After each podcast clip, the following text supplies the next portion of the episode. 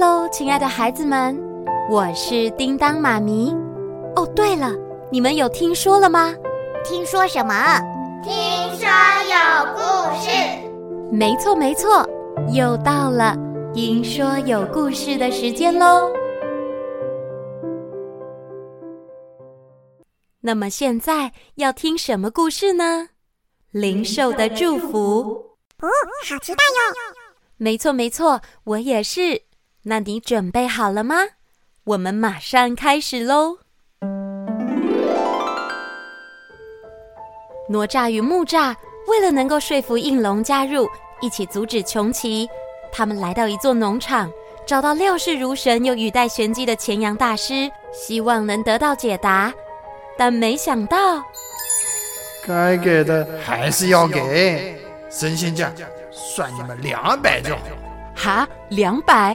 啊，这是我存好久的零用钱。我本来想买超人力霸王的公仔说，说哥，你在说什么？王，你都可以当超人在天上飞了，两百块而已，快给他啦！什么而已？啊，好了好了，给两百。哦，心好痛。足矣足矣。你足，你当然足了。大师，你钱都收了，现在该能说了吧？要怎么样让应龙可以加入我们呢？应龙早已不问世事纷扰，看似了无牵挂。等等等等，看似了无牵挂，这你在上一集就说过了，我都记得。哥，你不要那么急嘛。哦，急的又不是我，是那些在听故事的人，一天到晚都说更新太慢喽。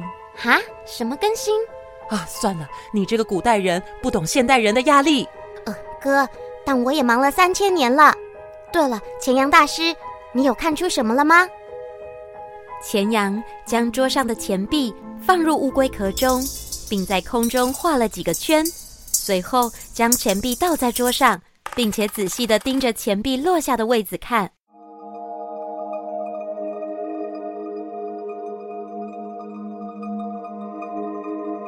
呃，看出什么了吗？这卦是亲情卦。亲情卦，呃，这不是儿童频道吗？是亲情卦。哦哦哦！传说应龙曾使用法力，诞生出四大使者来服侍他，其中他最宠爱的，正是你们要的解答。哈？什么？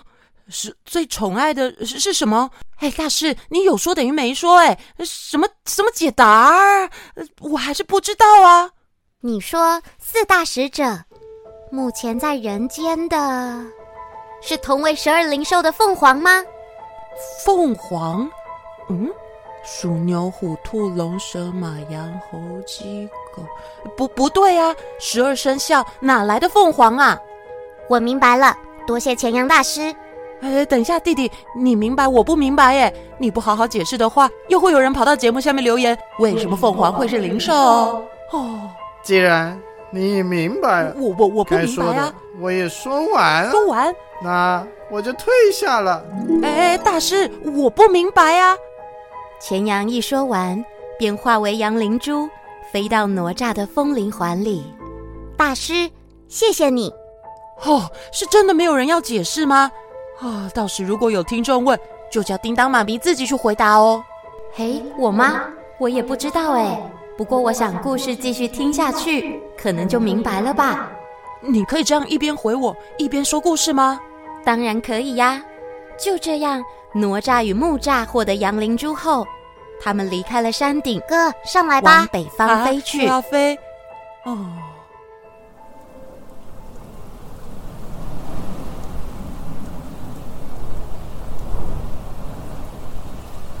弟，你说要去哪里找凤凰啊？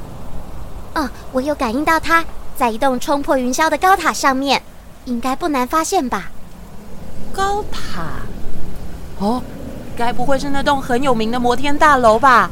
我猜大家都知道。来，我来带路。于是兄弟俩飞到一座超级高楼旁，这栋大楼看起来应该超过一百层楼。但哪吒没有要降落的打算，而是直接一鼓作气，哎不停往上冲。你知道有一种东西叫电梯吗？哦，好高哦，我不敢看了。我都能直接飞上天了，这高度不算什么。先说好，我等一下要搭电梯下来哦。快到顶端了，再撑一下。哪吒飞到高楼的最顶端，并且安静的降落在观景台上。还好没有被其他游客看到，不然这可是会上新闻的。但很快的，他们发现所有游客的目光都往同一个方向看去。那里怎么聚集那么多人啊？甚至还有人叫喊着：“你不要想不开呀，站这么高很危险，快下来！”哪吒，你看那边有一个穿红色衣服的女生，就直接站在栏杆上，哎，好危险哦！小朋友不可以学哦。哥，她就是凤凰。啊？你你说他就是？我们快点过去。站在栏杆上的凤凰看起来纤细又娇弱，身上的红色衣裳被风吹得不停飘荡，可是它却一动也不动地俯瞰着整座城市。丝毫没有受到群众议论纷纷的影响，他缓缓地伸出双手，就像是要拥抱天地一样。围观的群众被他这怪异的举动吓了一跳，甚至有民众想试图将他拉下栏杆。快下来啊！他要做什么啊？有话好说，不要想不开，生命可贵。现在该怎么办？我们要去拉他吗？哥，等一下。就在这时，凤凰。竟然开口唱起歌来，我要唱首歌。所有的人就仿佛时间停止一般，一完全静止不动了。哎，他在做什么？愿天下，愿苍生和平，没有战争。我想唱首歌，一首祈求的歌。求家人，求孩子健康平安人生。求家人、孩子、全天下的人平安健康过一生。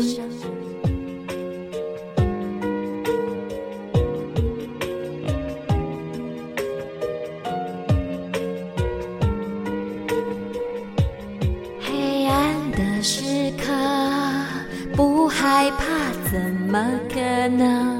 凋谢的花儿，落叶枯去，一切化为尘。点燃希望的灯，唱出我们的歌声，将爱的光传遍大地，温暖着人们。我要唱首歌。一首祝福的歌，愿天下，愿苍生和平，没有纷争。我想唱首歌，一首送你的歌，看你笑，看你无忧无虑过一生。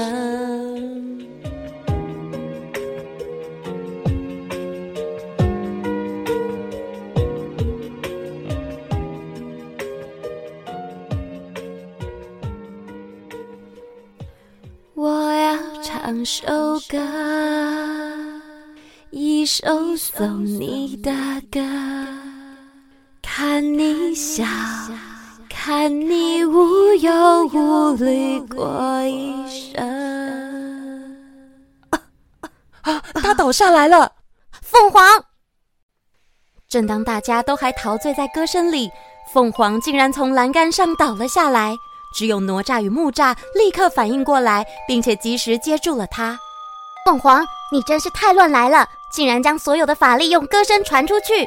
哦，凤凰女啊，你的声音太好听了。刚才那首呃祖父的哥哥，如果出专辑，我一定买。我只是希望能将祝福的力量传给人们。哦，原来是祝福啊！哎哎，弟，你快看他这里。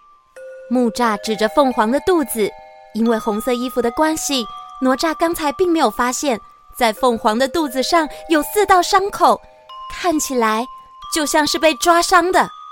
凤凰，你受重伤了，我用治愈术来帮你。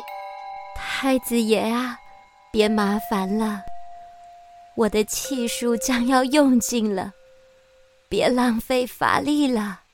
凤凰，凤凰才一说完，全身竟然冒出火焰，哎哎、但这些火非但不烫，反而还带来一种温暖的感觉。直到火焰消失以后，观景台上的人们才回过神来。哎，刚才是发生什么事啊？我觉得心情非常好。的感觉。虽然大家并不明白刚才发生什么事，我想到，但每个人的脸上都挂着一抹幸福的微笑。唯独只有木栅，他非常的着急又紧张。刚才发生什么事？凤凰它冒火了，然后它就不见了，消失了。怎么办？这样灵兽不就少了一位了吗？怎么办呢、啊，弟弟？不用急。哪吒只有浅浅的一笑，轻轻的捧起地上的红色衣裳，那是刚才凤凰身上的衣服，他小心翼翼的放在怀里。哎，哪吒，你手里捧的是什么东西呀？哥，你有听过浴火重生吗？每当凤凰涅槃时，他们就会浴火重生。涅槃是重生？你的意思是凤凰它会复活吗？哪吒将手伸到木吒面前，轻轻的打开。木吒好奇的靠近一看，只见在哪吒手中的是一只红橘色的小鸡。哎，这这。这就是刚才的凤凰吗？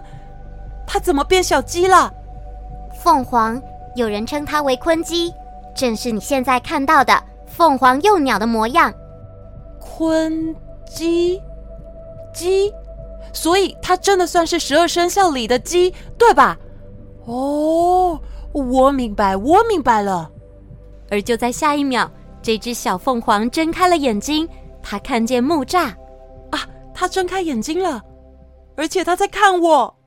当彼此对看了一眼后，小凤凰竟然一跳就跳到木栅的肩膀上。哎，你要做什么？不叽不叽，爸爸。哈？你叫我什么？看来小凤凰是把哥当成爸爸了。爸爸？我，我还未成年呢，怎么可以变爸爸？而且我从来没养过宠物，顶多就是呃呃。照顾一个弟弟而已啊！放心，你是位好哥哥，一定也能当好爸爸的。呃，哎，话可以这样说吗？爸爸，不叽不叽，爸爸，爸爸。哎哎哎，啊，好了好了，不要叫了。哎呀，好了，那啊，我就叫你呃小不叽好了。呃，小不叽，呃，你要不要先进去风铃环啊？不要，环里面好好玩哦。哎，进去吧。哎，小不叽，你怎么可以捉爸爸？不叽不叽，要跟着爸爸。哦，是说他不是才刚重生吗？怎么还会啄我呢？哥，凤凰重生以后会暂时失去记忆，需要一点时间才会慢慢恢复。但嗯，脾气呃是不会改变的。要跟着爸爸。啊？哦。看到小凤凰坚持待在木栅的肩膀上，木栅也无可奈何。哦，对了，那个那个杨大师不是说找到凤凰就能说服应龙吗？那我们该怎么做啊？当然就是带着凤凰去找他喽。哦，对吼，呃，那我先坐电梯下去喽，拜，等会见。好的，哥，等会见。但是过没多久，嘿，哥，你怎么又回来了？啊，门口的警卫说，我不能带小鸟离开这里。然后他们还想抓走小布鸡耶，结果咬你哦，走开！哦、你这只鸟怎么回事啊？呃、好凶啊！我只要跟着爸爸。哦，我想也是，这凤凰可是很有个性的。啊，我看来我只能再搭乘哪吒号下楼了。哥，上来吧，我绝对比那个什么梯的快多了。是电梯。于是哪吒背起木吒飞了起来，像高空弹跳般的向下俯冲。哥，是不是快多了？你误会了，我就是要慢一点。